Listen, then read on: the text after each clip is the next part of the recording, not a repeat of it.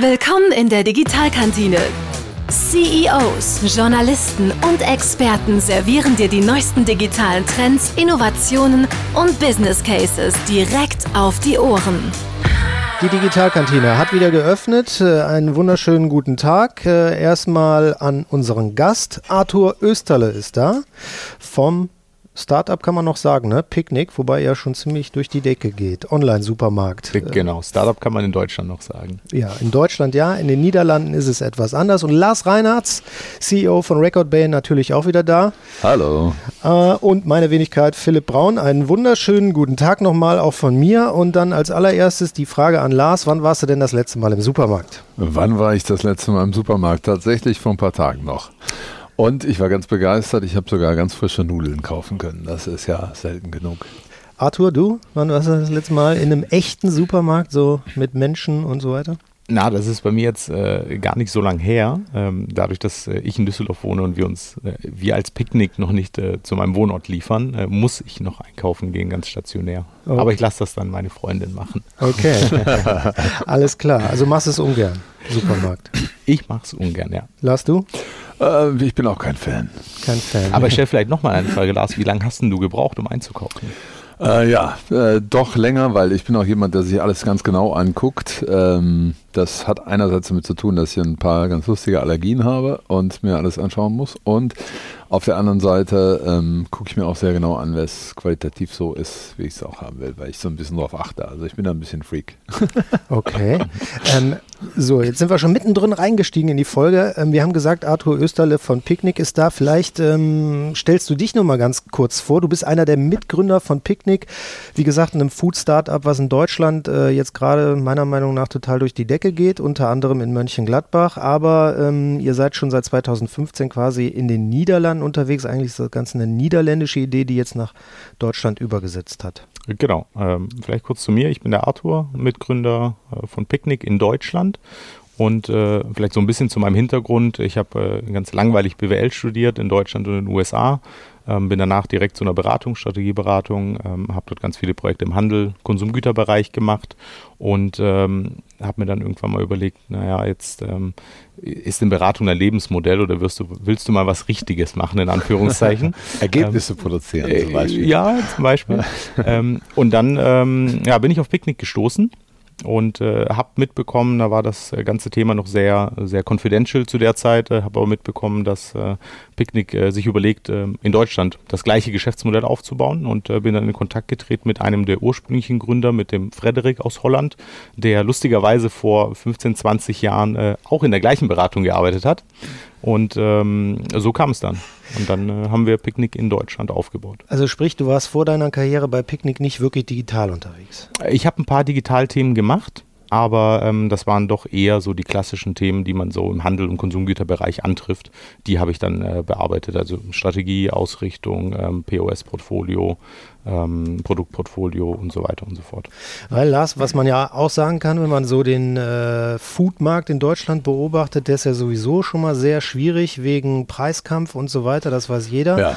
Und äh, die großen Player, sage ich jetzt mal, wie äh, Rewe oder ähm, wer ist da noch dabei, Lidl und so weiter, die würden alle gerne auch dieses Online-Geschäft aufgreifen, aber so richtig äh, durchgestartet ist da ja noch keiner. Ja, das ist natürlich auch wirklich viel einfacher in einem Startup zu machen. Nicht, dass ich die Leistung schmälern will, überhaupt nicht, sondern äh, ich denke, wenn man äh, kleinere Entscheidungsebenen hat und einfach schnell reagieren kann und Sachen ausprobieren kann, ist das ein Riesenvorteil, als wenn man in großen Konzernen wirklich die Entscheidungskette durch muss und äh, bis man sowas dann wirklich so aufgesetzt hat, dass es userfreundlich ist und, und äh, ähm, ja, und überhaupt in irgendeiner Geschwindigkeit realisiert werden kann, das, das dauert halt in Konzernen. Das ist erfahrungsgemäß so. Und deswegen glaube ich auch, dass der Trend dahin gehen wird, dass, dass innovative Startups sowas vordenken werden und äh, die Großen es irgendwann kaufen.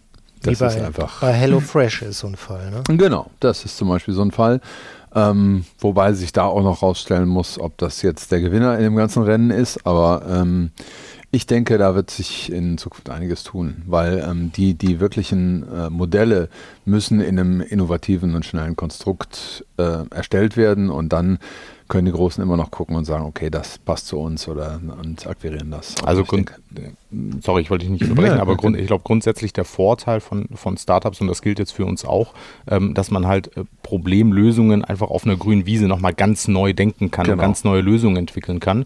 Und ähm, das sehen wir bei uns auch. Wir, so wie du schon richtig sagst, wir können sehr schnell agieren, wir können, ähm, wir können unsere Ideen viel schneller umsetzen und ähm, das, das sehen wir bei uns auch im Kundenfeedback. Ja. Also das, das geht ganz, ganz schnell von Idee zu Idee-Umsetzung, zum Test, zu was ist denn das Feedback und so weiter. Und äh, in die grundlegende ähm, Verbesserung des Geschäftsmodells fließt das sehr, sehr schnell ein. Genau, vielleicht können wir das nämlich nochmal erklären, wie euer Geschäftsmodell genau aufgebaut ist. Also hier aus Deutschland hat vielleicht der ein oder andere das äh, Thema äh, Online-Supermarkt äh, eher so mitbekommen. Äh, der Rewe um die Ecke ähm, liefert mir jetzt quasi auch mein äh, Baguette und meine Milch ähm, zu einem Mindestbestellwert von 50 Euro. Ähm, bei euch funktioniert die Sache völlig anders. Genau. Ähm, also Picknick ist, äh, wir sagen immer, wir sind der Supermarkt in der Hosentasche. Ähm, wir sind ein reines App-basiertes Geschäftsmodell. Wir haben auch keinen kein normalen Browser-Store, sondern wirklich funktioniert alles über die App. Und ähm, wir haben eine Proposition auf dem Markt, die sich schon deutlich von dem unterscheidet, was andere Anbieter, wie zum Beispiel jetzt ein Rewe haben. Ähm, wir fangen einmal an, wir haben erstmal keine Lieferkosten. Ähm, wir, unsere Lieferung ist auch minutengenau, das heißt, der Kunde muss auch nicht mehr warten. Auf der anderen Seite garantieren wir auch den günstigsten Preis. Das heißt, die Preise, die man bei uns findet, die ähm, sind die günstigsten Preise im Markt und ähm, dass das in Summe ähm, mit dem 25 Euro Mindestbestellwert, der bei den heutigen Anbietern ja auch deutlich höher ist, ähm, das in Summe ist schon, ist schon etwas, was den Kunden sehr, sehr gut gefällt und das sehen wir auch an den Wachstumszahlen, die wir jetzt haben. Ja, das glaube ich. Das glaube ich. Wie gesagt, das Ganze hat in den Niederlanden angefangen. Und ich denke, dass auch die Niederländer wissen, wie der deutsche äh, Lebensmitteleinzelhandel funktioniert. Ähm, wie hat man dir denn erklärt, dass man sich jetzt auf den deutschen Markt draufwagt oder äh, für den deutschen Markt Gründer sucht? Und du hast direkt hier geschrien, wobei du doch auch eigentlich hättest wissen müssen, was hier los ist.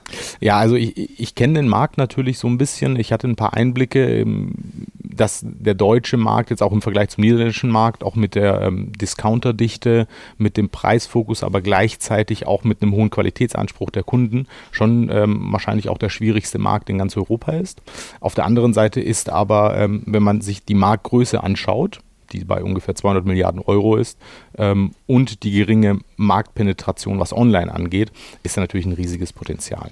Und ähm, wie ich dann dazu kam, ich, ich war natürlich ähm, irgendwie interessiert an dem ganzen Thema und habe gesagt, ja, das hört sich alles spannend an.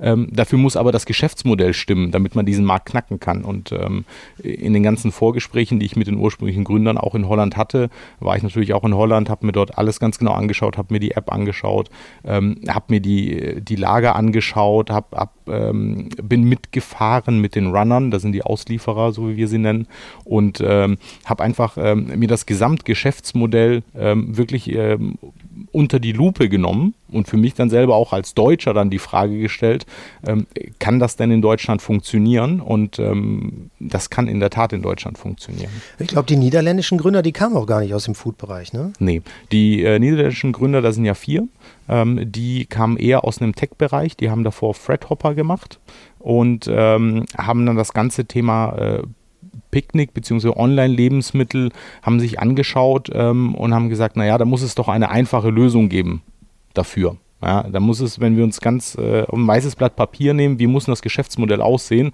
damit das denn äh, wirklich auch nicht nur ein Premium ähm, ein Premium-Service ist, sondern auch für die breite Masse relevant ist, für jeden relevant ist in Deutschland. Und ähm, haben sich dann über, über eine sehr lange Zeit auch mit dem, mit dem Fred Hopper-Team damals, ähm, haben sich diesem Thema angenommen, ähm, haben sich verschiedene Lösungsansätze ähm, durchgesprochen, durchgedacht und am Ende des Tages kam dann Picknick raus ähm, und das haben sie dann 2015, haben sie das dann gestartet in der kleinen Gemeinde Amersfoort. Letztes Mal, Lars, haben wir darüber gesprochen, ähm, dass so eine Strategie, wenn sie digital aufgebaut ist, immer ganz äh, schön durchdacht sein kann.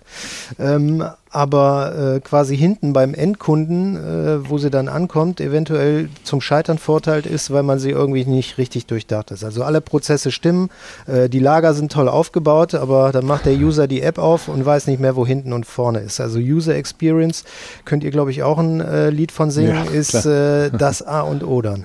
Ja, das ist ein riesen wichtiges Thema. Ähm, der Punkt ist da, äh, wenn ich gerade höre, die Leute kommen aus dem Tech-Bereich, die haben vorher schon Sachen gemacht und entwickelt, das ist natürlich ein Riesenvorteil gegenüber allen, sag ich mal, ähm, Methoden, die es sowas rein am Reißbrett entwerfen, ist halt eben, wenn man äh, in diesem MVP-basierten äh, Prozess arbeitet, dass man schnell Sachen rausbringt, die vertestet, guckt, wie sind die Kundenreaktionen, dann weiter iteriert und iteriert und iteriert, also moderne agile Softwareentwicklung eigentlich. Wenn man die Prozesse gut kann, und das gut verstehe, dann hat man schon mal einen riesen Vorteil auf dem Markt. Und deswegen äh, wundert es mich jetzt auch nicht, dass es äh, entsprechend erfolgreich ist, weil die Leute dann ja den entsprechenden Background dann auch schon hatten und äh, das eben auf, sag ich mal, ein, ein traditionelles Geschäftsmodell wie, wie das, den Einkauf von Lebensmitteln zu übertragen, äh, birgt dann wahnsinnig viele Vorteile, weil die Leute, die das jetzt machen, die, die haben ein ganz anderes eine ganz andere Sicht auf Business und äh, für die ist es natürlich schwer, digital erstmal zu lernen und, und äh, sag ich mal, da ähm, das umzusetzen, was man eigentlich braucht, weil die ganz neu anfangen mit solchen Themen. Ne? Das wird sich über die Zeit ein bisschen nivellieren, da bin ich sehr sicher, weil auch die großen Konzerne jetzt anfangen, viel, viel äh, digitaler zu werden. Ein gutes Beispiel ist Fissmann zum Beispiel, die eine, eine ähm, Independence in Berlin gegründet haben äh, mit dem Max Fissmann, die sehr, sehr viel äh, flexibler sind, als äh, ähm, man das von so einem traditionellen großen Heizungsunternehmen eigentlich kennt. Und äh, das wird man immer mehr sehen. Mercedes hat ihre, ihre Center in Berlin und äh, Volkswagen Connect ist in Israel. Ähm, also da, da tut sich was. Ne? Also es wird, der, der Vorteil wird irgendwann abschmilzen, sage ich mal, für die, äh, für die Startup-Jungs. So einen neuen. also wir, wir, vielleicht noch ein Kommentar ja. dazu. Ähm, starker äh, Technologiefokus, den du jetzt auch genannt hast, Lars.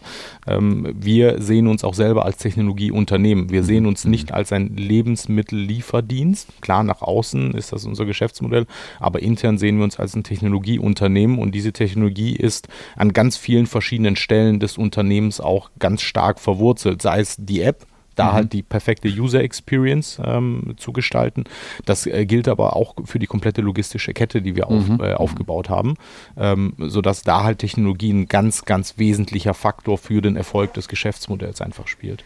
Äh, das äh, würde ich definitiv so bestätigen. Ich habe mir ja eure äh, Lager auch schon äh, vor Ort angeguckt, habe äh, auch schon mit eurem Lieferprozess äh, zu tun gehabt und so weiter.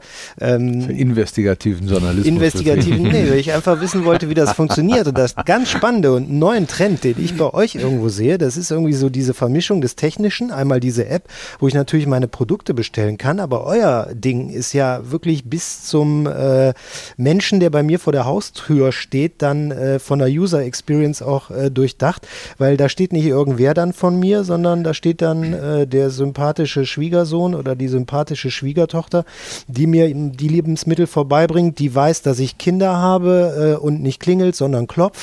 Ähm, und so weiter. Also bis ins kleinste Detail ist das Ganze ja da durchdacht und hört nicht bei der Technik auf. Genau, also ähm, wir, wir sehen halt die, die, die Technik oder Technologie als Enabler für genau solche, solche Dinge. Ähm, viele Sachen sieht der Kunde einfach nicht, ja, weil das halt im Hintergrund passiert. Aber ähm, am Ende des Tages das, was der Kunde sieht, ja, das ist die App und das ist die Experience an der Tür. Das muss halt äh, maximal kundenfreundlich gestaltet werden. Und ich glaube, das haben wir mit, mit unserer App, ähm, wo man, wenn man das einmal benutzt hat, innerhalb von drei Minuten seinen Wocheneinkauf machen kann. Ähm, ich glaube, das kann keiner von seinem stationären Einkauf behaupten, dass das so schnell geht. Leider nicht. Ähm, und auf der anderen Seite, wenn wir unsere Runner, und du hast es schon gesagt, ne, die perfekte Schwiegertochter oder der perfekte Schwiegersohn, ähm, das ist genau das, was wir halt an der Tür als Unternehmen sehen wollen. Und wir wissen auch, dass genau das auch gut bei den Kunden ankommt. Kann die, ich mir denn auch aussuchen, ob die Schwiegertochter kommt oder der Schwiegersohn? ein, Wunsch, ein Wunschmodell des Runners haben wir noch nicht, ja. aber vielleicht, ich nehme das mal auf. Vielleicht, äh, vielleicht ist es etwas, das... Äh, Customer Experience. Äh, genau. Hast, du, App eigentlich noch am Handy? Äh, nee, noch nicht. Picknick. Aber ich werde mich jetzt anmelden. Ja, ich bin total potenzieller Kunde. Vor allen Dingen noch viel mehr als ich ist das meine Frau die ist wirklich der ähm, ja, größte iPhone-Könner, den ich kenne. Also sie macht wirklich alles übers iPhone, von äh, wirklich Shopping-Klamotten bis all unsere täglichen äh, Dinge werden alle übers iPhone erledigt. Das ist unglaublich. Ähm, die ist da viel mehr Digital Native als ich. Ähm, aber die wird das auf jeden Fall lieben. Das werde ich ihr, äh, dann direkt mal heute Abend erzählen. Wundert dich das denn, dass das so spät kommt? Also das ist ja auch immer wieder so eine Diskussion, die dann kommt. Amazon kennen wir schon seit Jahren, da bestellen wir quasi auch mittlerweile alles, von der Hose mhm. über den Fernseher äh, bis zum Buch. Ähm, aber Lebensmittel? Ja, ich denke einfach, ähm, das ist ein äh, immer schwieriges Thema gewesen, weil es natürlich eine, eine, ganz andere Logistik voraussetzt, als wenn ich irgendwelche Tennissocken auf Lager halte. Ja.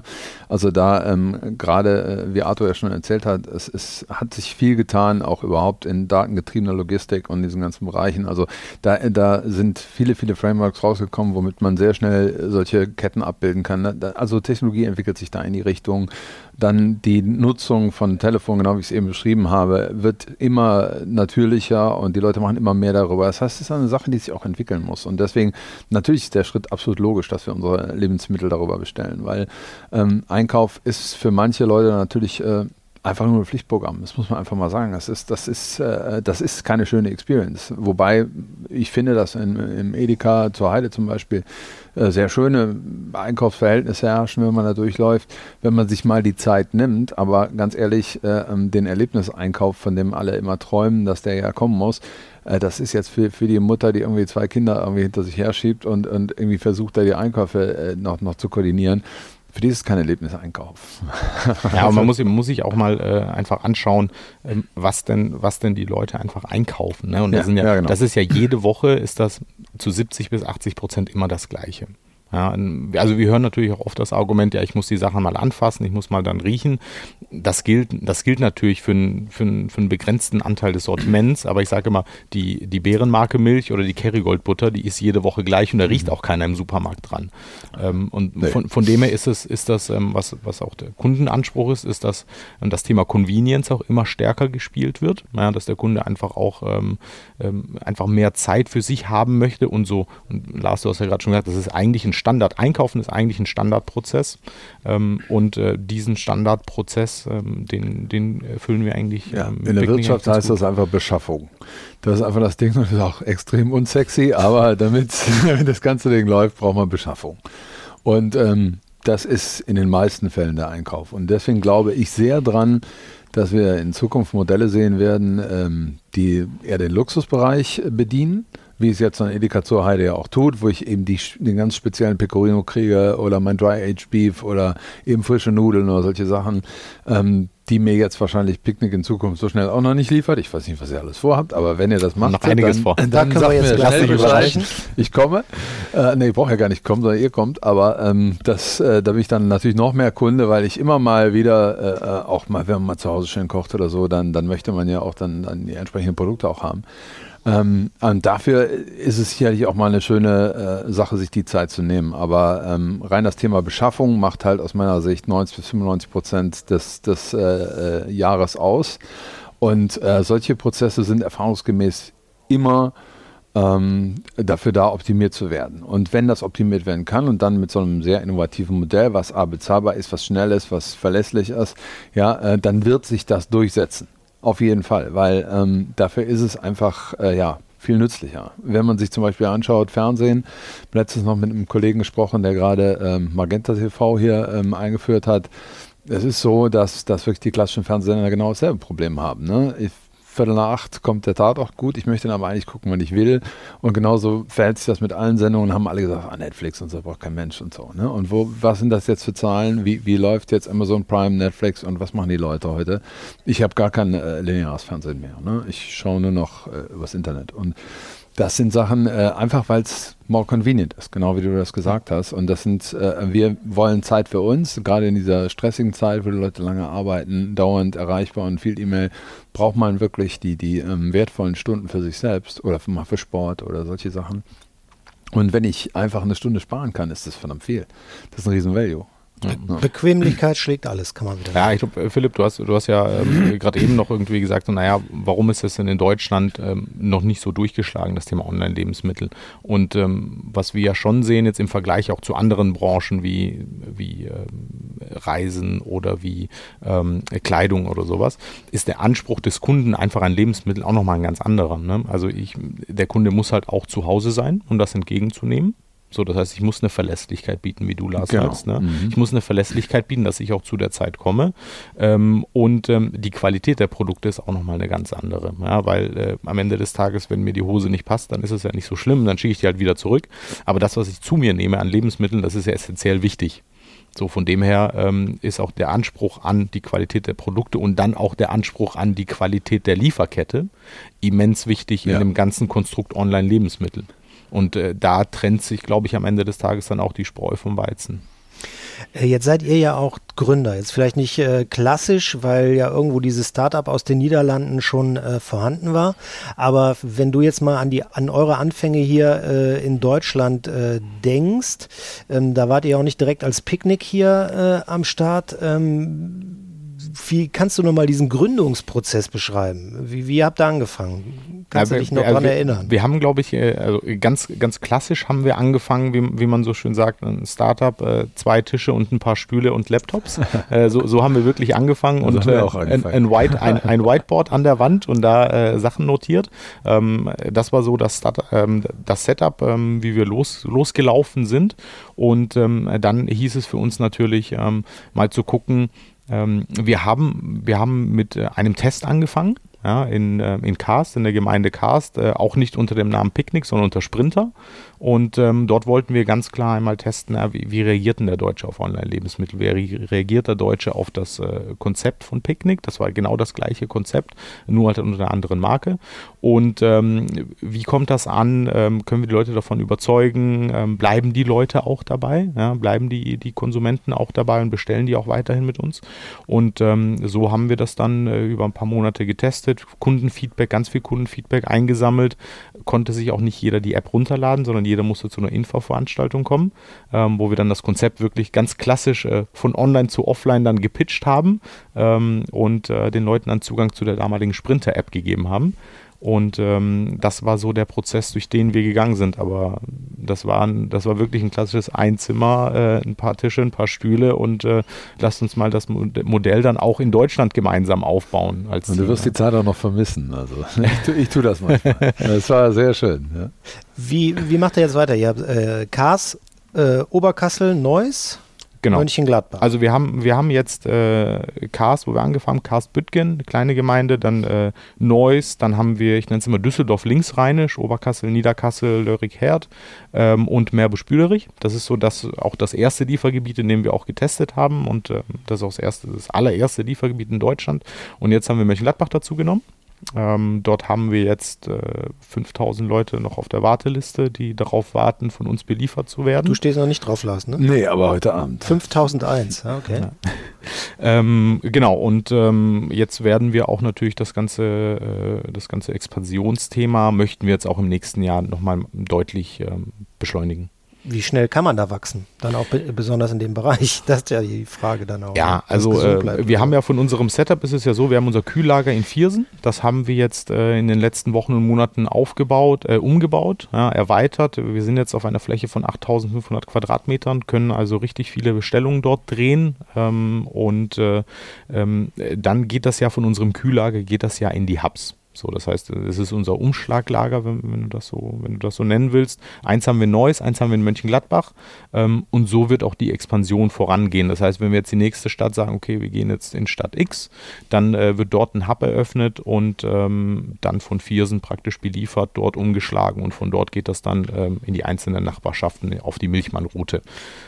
Welche, du, du willst jetzt bestimmt wissen, welche Städte äh, denn jetzt irgendwie als nächstes anstehen. ich bin ja Journalist, ne? Ich bin natürlich, äh, Investigativer genau, ja, also hochinvestigativ. Der Spiegel fragt ständig, ob ich komme, aber Also Jetzt der, stimmt der Preis ich, nicht. keine investigativen haben, äh, die haben gar keine mehr, ne? Nee. Ja, wir haben, also wir haben natürlich äh, interne Liste, ähm, wo wir so ein paar Städte auf der Liste haben, die. Testet die, ihr die vorher an oder überlegt euch genau von der Struktur her, wie die aussehen, dass man da weitermacht oder wie? Ja, also, also es gibt zwei Sachen. Äh, Das eine ist, ähm, das muss natürlich aus äh, unserem Kühllager in Viersen einmal belieferbar sein. Das heißt, muss in einem gewissen Radius irgendwie, ähm, irgendwie sein. Und ähm, äh, dann schauen wir uns natürlich irgendwie Haushaltsstruktur an. Ähm, wie ähm, Einkommensverhältnisse und so weiter und so fort, also die klassischen ähm, demografischen Faktoren. Ähm, und das Dritte, was wir auch natürlich tun, ist, ähm, wir gucken, wie viele Leute sich dort die App runtergeladen haben. Weil wenn man jetzt außerhalb des Liefergebiets sich die App runterlädt und sich dort registriert, dann ähm, ist das für uns ein Indikator für die Nachfrage. Mhm. Das heißt, wenn wir jetzt sehen, irgendwie in weiß ich nicht, in, in Dortmund äh, sind irgendwie 30 Prozent äh, der, der Einwohner haben sich die App runtergeladen, so das ist für uns schon mal ein starker Indikator, dass dort eine hohe Nachfrage nach unserem Service besteht. Und ähm, so würfeln wir dann einmal alles zusammen und entscheiden dann. Also ich arbeite ja in Mönchengladbach, äh, kenne diese Stadt auch sehr lange, aber dass hier das Wachstum äh, doppelt so groß ist wie in den anderen Gemeinden, hätte ich persönlich jetzt nicht erwartet. Ähm, wir auch nicht. Wir haben das, äh, das Wachstum, das wir jetzt in Mönchengladbach sehen, das sprengt auch jegliche Prognosen, die wir haben. Ähm, und äh, wir sind aber natürlich happy. Ne? Klar, also, aber wie erklärt ihr euch das denn? Äh, wissen, wissen wir noch nicht so genau. Ähm, wir haben natürlich wir sind schon einfach eine moderne, innovative digitale Stadt. So das, das, das, kann natürlich, das kann natürlich sein. ähm, wir haben mit einem etwas stärkeren Wachstum als in Neues gerechnet, ja, weil wir auch natürlich die Prozesse jetzt ein bisschen besser im Griff haben, ähm, ein paar Sachen natürlich auch in der App, äh, in der Logistik und so verändert haben, kleine Sachen. Aber ähm, am Ende des Tages, das, was wir jetzt in Mönchengladbach sehen, ist, ähm, ist ein Wachstum, das wir, wie gesagt, nicht so auf dem Schirm hatten. Aber wir versuchen natürlich, jeden so schnell wie möglich happy zu machen. Ähm, das zu beliefern. Ein, ein, Thema, was ja auch immer wieder kommt, äh, wenn man über Online Onlinehandel spricht, äh, Onlinehandel macht die Innenstädte kaputt. Jetzt könnte man in eurem Fall dann natürlich sagen, äh, jetzt ist Picknick da, bald haben wir keine Supermärkte mehr, jetzt verschwindet auch mein Lidl um die Ecke. Äh, das ist aber, glaube ich, gar nicht euer Plan, ne? Nee, ähm, das ist überhaupt nicht unser Plan. Ähm, wir glauben auch, äh, das ganze Thema stationär, ähm, stationär Supermarkt wird auch immer Bestand haben, ja, hat eine Rechtfertigung. Das sehen wir auch in anderen Branchen.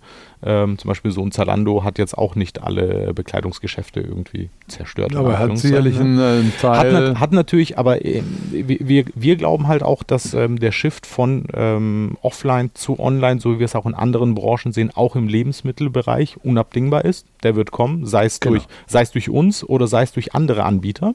Ähm, und ähm, von dem her, äh, unser Ziel ist es auch nicht, dort in eine Konkurrenz äh, zu treten zu den Stationären, sondern das einfach für die Konsumenten, weil wir das halt die Nachfrage auf Konsumentenseite sehen nach diesem Service, ähm, dort den Konsumenten einfach das, das beste Modell, die beste Lösung für einen vereinfachten Alltag zu bieten. Und ich glaube auch eine Sache darf man nicht vergessen, wenn man über Branding redet, also dieses ganze Brick and Mortar, also die, die stationären äh, Geschäfte, wenn man sich das beispielsweise mal bei Apple anschaut, wenn man reingeht in so einen Apple Store, das ist ja ein richtiger Tempel eigentlich, wo man die Sachen ausprobieren kann, die machen ja nur Verluste mit ihren Stores. Aber der Branding-Effekt in den, in den großen äh, Zentren der Welt zu sein und äh, da präsent zu sein mit mit seiner Firma, ist natürlich äh, ein riesen äh, Benefit für den Brand Value, den, den man da einfach hat. Und das ist eine Sache, ähm, wenn man Erlebnisse schafft in irgendeiner Form, also Markenerlebnisse, ja, die physisch sind, das ist eine Sache, die, die wird eben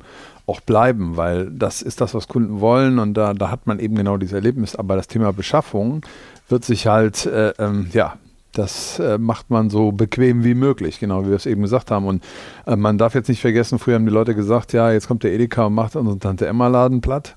Ja, hat er auch, ja. Und jetzt äh, kommt halt mal ein Player, der jetzt vielleicht den Edeka dann äh, äh, ein bisschen reduziert oder den, den Rewe oder wer auch immer. Ähm, das sind halt Entwicklungen, die kommen halt. Aber ähm, wie gesagt, damals haben die davon profitiert. Jetzt haben sie äh, einen Player auf der ähm, Spielfläche und ja nicht nur Picknick, sondern werden mehr kommen, weil ähm, diese, ja, diese einfache Beschaffung ist einfach ein Riesenargument und da, da wird es hingehen. Und ich finde es auch überhaupt nicht schlimm, weil der Wandel ist eigentlich immer gut für den Konsumenten, weil wir haben die Auswahl, wir haben die Möglichkeiten und wenn man sich, wie gesagt, so eine Edeka Zurheide in Düsseldorf anschaut, das ist echt ein Einkaufserlebnis und sowas wird es auch weitergeben. Und es ist auch vor allen Dingen wichtig für Edeka als Brand, dann zu sagen, guck mal, wir sind da, wir haben so ein, so ein superior Einkaufserlebnis und damit suggerieren die auch Qualität und, und äh, all solche Dinge. Da werden die weiter investieren, aber die müssen sich natürlich jetzt auch entsprechende digitale Modelle überlegen oder mit Firmen kaufen oder mit denen kooperieren. Das, das, das wird halt jetzt einfach auch mal für die eine Herausforderung sein. Aber ich glaube, dass diese Herausforderungen eigentlich am Ende des Tages immer zu einer flexibleren und ja, besseren Lösung führen, als es vorher war. Also dieses so an der Vergangenheit festhalten, das ist sowieso nicht so mein Ding. Aber ich, ich würde gerne noch, äh, Lars, eine Parallele gerne äh, ziehen. Zu, äh, du hast gerade Apple genannt als Beispiel ja. mit, mit den äh, Tempeln, mit dem Branding.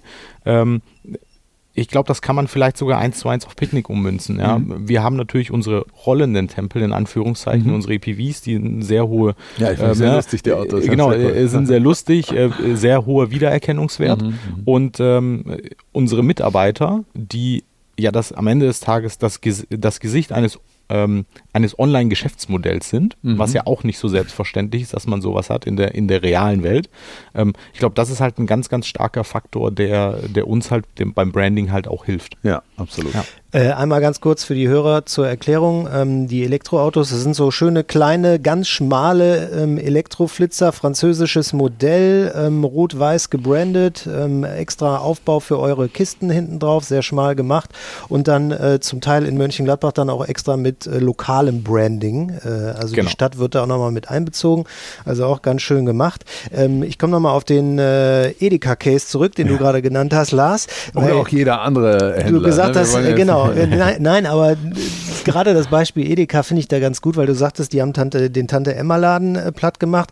Das, was der Einzelhandel dann ja auch immer sagt, wenn so große Player die kleinen platt machen, ähm, ja, wer gibt denn für eure nächste Tombola dann die Preise, wenn wir weg sind und so weiter? Und das hat so ein Edeka ja auch ganz geschickt gemacht, dass die ihre Supermärkte vielleicht auch in kleinere Städte pflanzen, sich dann da aber auch lokal äh, ja, vor ja. Ort äh, engagieren, was ja. ja auch nochmal so eine richtige Emotionalität. ist eine Markenbildung. Einfach. Genau, genau. genau. Und äh, was macht ihr dahingehend? Was machen wir? Äh, äh, wir machen. Ähm, Weil also normalerweise das, kennt man das ja so, dass online total anonym ist. Ich bestelle in meiner App, dann kommt das Paket und dann ist der Hermesbote wieder weg. Das genau, wir haben, wir haben einen anderen Ansatz, also das Thema ähm, Verständnis unserer Konsumenten, ähm, Teil der Community sein, wie man so schön sagt, ist für uns halt ein ganz, ganz wichtiges Thema. Ähm, das machen wir zum einen natürlich, dass die, dass die Kunden unsere Runner kennen, ja, das ist das eine Element, aber es gibt noch äh, einige andere Elemente. Haben die dann immer denselben? Nee, die haben nicht immer denselben, aber die sehen immer, wer kommt. Ja, also okay. du siehst in der App, kannst du ja mit dem Live-Radar verfolgen, das heißt, du siehst den Namen und das Bild des Runners und äh, du weißt halt ganz genau, wer dann bei dir kommt und viele kriegen dann natürlich kennen dann schon okay. unsere Runner. Ähm, also, also das ist ein Element und ich glaube, das andere Element, was Community-Bildung angeht, ist, dass wir uns halt als Picknick, als Unternehmen ähm, auch ganz stark in der Community engagieren. Also wir haben zum Beispiel eine, eine Hüpfburg, die wir for free verleihen. Das heißt, jeder, jeder kann sich bei uns melden und sagen, ich habe einen Kindergeburtstag, kann ich die Hüpfburg bei euch ausleihen? Ja klar. Ähm, kannst, du, kannst du haben, benutzt es, bringst wieder zurück, alles gut. Ich glaube, jetzt hast du nach dem Podcast 30 Anfragen für deine Ja, das ist, ist gut. Das ist, das ist ja, aber wahrscheinlich gibt es auch da eine Warteliste. Ja, ja, Hüpfburg, Warteliste. nee, aber äh, also das ist, das ist zum Beispiel so das Thema Hüpfburg, wo wir sagen, ja, wenn wir die Chance haben, etwas äh, an, an die Community oder an die Nachbarschaft zurückzugeben, ähm, dann tun wir das gerne. Wir waren jetzt in, in Neuss beim Schützenfest, waren wir auch einer der Hauptsponsoren. Ähm, das sind aber genau solche Dinge, die für uns halt auch als Unternehmen wichtig sind, um auch unsere Kunden zu verstehen gehen. Weil der Neues ist halt auch anders als der Mönchengladbacher mhm. und der Neues ist auch anders als der Caster. Deshalb, also man muss da, ähm, äh, man muss da schon ganz tief auch reingehen und ähm, versuchen, Teil der Community zu sein. Und das, ja, genau, das genau ist das vielleicht wir. auch eine sehr, sehr gute Sicht, weil ich glaube, so die, die äh, Beschaffung von Lebensmitteln oder so, das ist natürlich auch immer ein kommunikativer Prozess. Ne? Also ich kenne das von meiner Mutter, die sich dann immer noch mal mit jemandem unterhält und Schätzchen hält. Deswegen wird sie wahrscheinlich auch weiter lokal einkaufen. Vielleicht nicht immer, aber zumindest wird es zum Teil noch machen. Ähm, und ich denke, dass das so, so, ähm, so ein lokales Branding eine unheimliche Stärke ist, weil, weil ähm, Lebensmittelbeschaffung ist ein rein äh, lokales Bedürfnis. Ne? Das ist was völlig anderes als Turnschuhe von Nike, die ich irgendwo bestelle auf der Welt oder so. Völlig wurscht, wo die herkommen, aber das ist eben äh, ähm, nicht egal, wo es herkommt, weil viele Leute achten ja mittlerweile auch drauf, ist es lokal, ne? kommt das vielleicht aus meinem Umfeld, die Produkte, ja, ähm, gibt es da bestimmte Bio-Sachen oder whatever, ja, aber das ist für die Leute schon nochmal ein ganz anderes Thema, weil es schon, äh, ähm, der Markt war ja immer so auch der, der Community-Treffpunkt und ich denke, das darf man auch bei so einem Online-Modell einfach nicht außer Acht lassen, dass, dass die Menschen schon da einen lokalen Bezug brauchen ne? und äh, sich da über sowas auch sehr lokal informieren ne? und eben nicht überregional wie bei Schuhen oder ja. Klamotten. Also du, du, hast gerade eben das Thema Sortiment angesprochen. Genau. Ähm, wir, kriegen, wir kriegen jetzt pro Woche 1000 Produktvorschläge ungefähr rein von unseren Kunden, die sagen, hey, ähm, ich hätte gerne noch das Produkt im Sortiment oder habt ihr mal daran gedacht, diesen Bauernhof oder diesen lokalen Lieferanten mit ins Sortiment aufzunehmen. Ähm, wir haben unser Sortiment, also unsere, unsere Lieferantenstruktur auch so, so weit angepasst, dass wir jetzt auch in Mönchengladbach immer mehr lokale ähm, Produzenten auch aufnehmen. Sehr gut, sehr gut. Wir haben in Neuss schon ein relativ großes, äh, großes Portfolio an lokalen Produzenten und das, das wollen wir auch Schritt für Schritt auch für jede weitere Stadt, wo wir gehen, ähm, einfach auch nochmal aufschalten, damit die Leute halt auch genau das, was du sagst, Lars, ne, auch diesen lokalen Bezug jetzt nicht nur mit, ich habe eine Hüftburg ausgeliehen, sondern ich sehe auch lokale Produkte von genau. dem Bauern, den ich halt irgendwie seit 20 Jahren kenne, ähm, dass die auch genau das in der App sehen. Also, dass man den Leuten auch irgendwo ein Stück Angst nimmt, da kommt ein großer ähm, digitaler Player ja.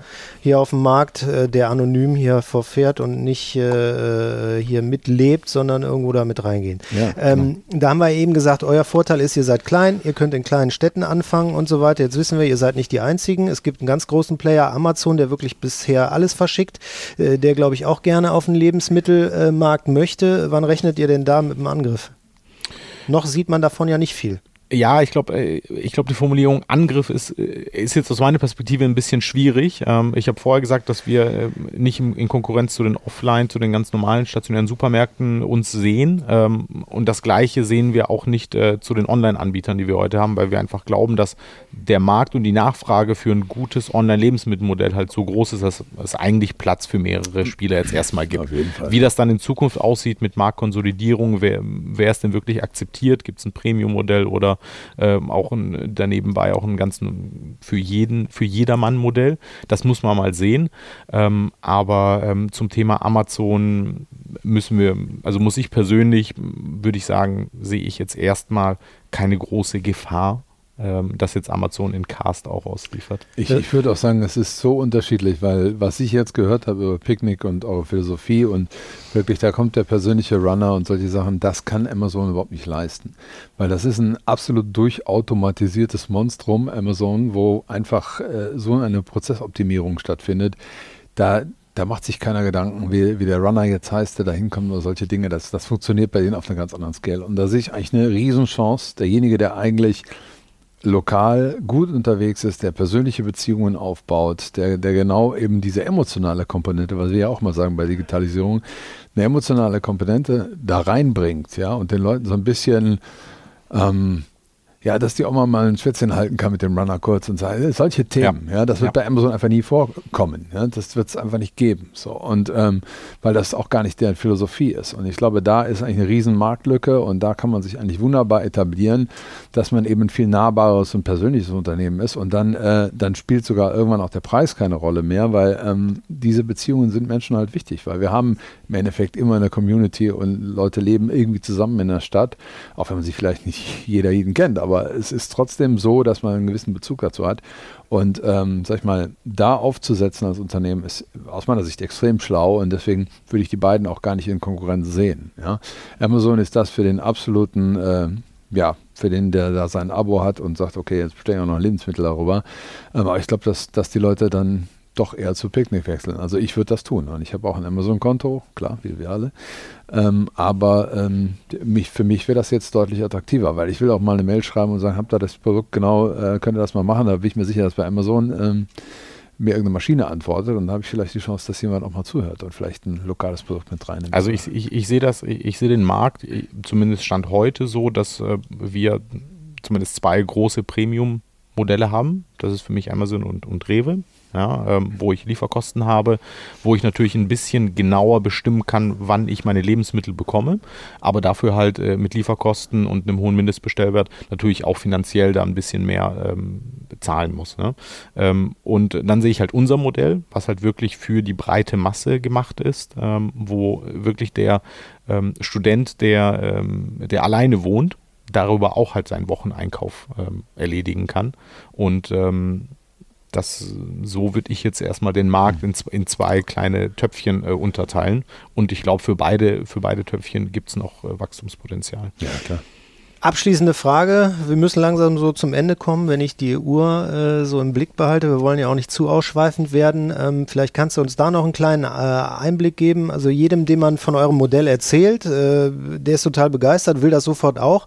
Ähm, wie kann man sich äh, euren zukünftigen äh, Wachstumskurs äh, vorstellen? Erstmal bundeslandbezogen, also jetzt von NRW in dem Bereich, wo ihr jetzt gerade seid, ausgehend in die Breite oder ähm, wie genau ähm, sind da eure Planungen? Ahnung. Ja, also ich, ich glaube, das kann man genau so, so sagen, wie du es gerade beschrieben hast. Ähm, wir, wir werden jetzt ähm, im nächsten Jahr den Expansionskurs nochmal stark beschleunigen. Ähm, da haben wir, wie gesagt, schon eine Liste mit den ersten Städten und ähm, werden, das muss man jetzt nochmal genau gucken, was die Zahl ist, aber so wahrscheinlich zehn Hubs nochmal on top draufsetzen zu dem, was wir heute haben und da wirklich nochmal Gas geben. Das wird aber ein regionaler Wachstumskurs, so wie heute von Neuss zu Mönchengladbach, ähm, wird das auch ein, so auch jetzt äh, für die nächsten Hubs auch aussehen. Also das hat, ein, das hat ein, auch einen ganz praktischen Hintergrund. Relativ hohe Fixkosten mit unserem Lager, das wir in Viersen haben. Ne? Ähm, jetzt ein neues Lager irgendwo weit weg zu bauen, um jetzt ein weiteres Liefergebiet draufzuschalten, macht jetzt erstmal keinen Sinn, sondern ähm, die Kosten, die wir jetzt ähm, in Viersen haben, möglichst gut zu decken und äh, da drumherum die weiteren Hubs aufzubauen. Noch Tipps für andere Gründer in Deutschland, die gerade unterwegs sind, äh, was man mitbringen sollte, wenn man mit ein paar Laptops, ein paar Schreibtischen anfängt? Äh, Glück. Also ich würde äh, Glück? äh, also Glück, äh, ich, ich würde nicht Glück sagen, sondern äh, bei vielen, bei vielen Themen spielt Timing eine Rolle. Mhm. Ähm, aber äh, wenn ich jetzt zwei Tipps mitgeben dürfte, dann ist, ist das erstens einfach mal machen.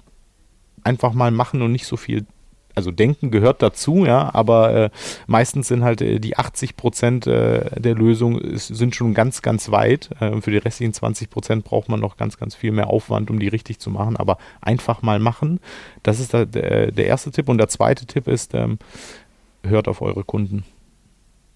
Hört auf eure Kunden und findet raus, wie ihr Kundenfeedback ähm, so ehrlich, so schnell wie möglich bekommt.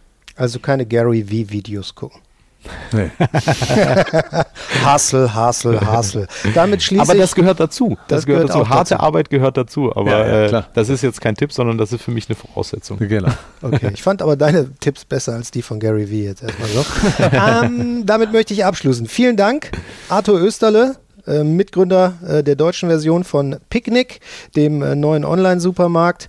Und ja, danke auch an dich, Lars, CEO von Record Bay. Ich denke, war wieder eine sehr interessante Folge und As für euch, für euch Dankeschön. alles, alles Gute in der Zukunft. Und vielleicht äh, sehen wir uns in zehn Jahren, wenn ihr den gesamten deutschen Markt dann eingenommen habt. Wir kommen gerne vorbei. Ciao und tschüss, bis zum nächsten Mal. Ciao, ciao. Tschüss. Die Digitalkantine.